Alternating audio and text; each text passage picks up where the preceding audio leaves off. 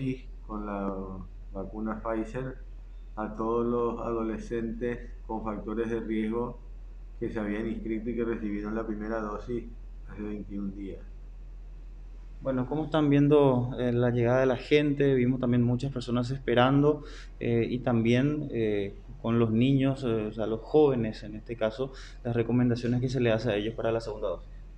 Y como siempre nuestra gente quiere venir temprano, le avisamos que teníamos vacuna, que está bien, que hace frío, que podían ir viniendo antes del transcurso del día, pero vienen todos y se aglomeran ahora. Y bueno, vamos a tratar de hacerlo lo más rápido posible para que no pasen frío.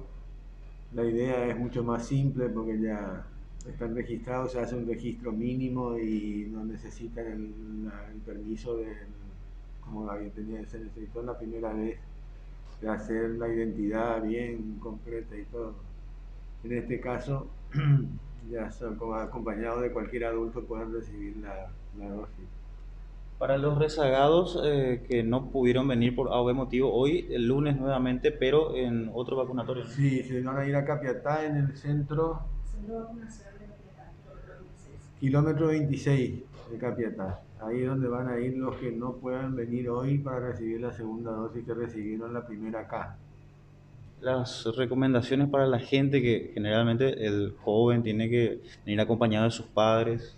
Tiene que venir acompañado de un adulto que esté identificado nada más, no hay necesidad que sea el familiar, pues ya tenemos la autorización firmada para la vacunación. La vacunación implica las dos dosis.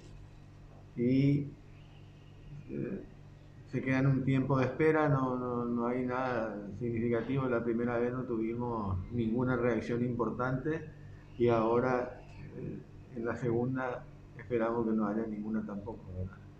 Decía, hay vacunas eh, y, entonces la gente hasta qué hora podría venir.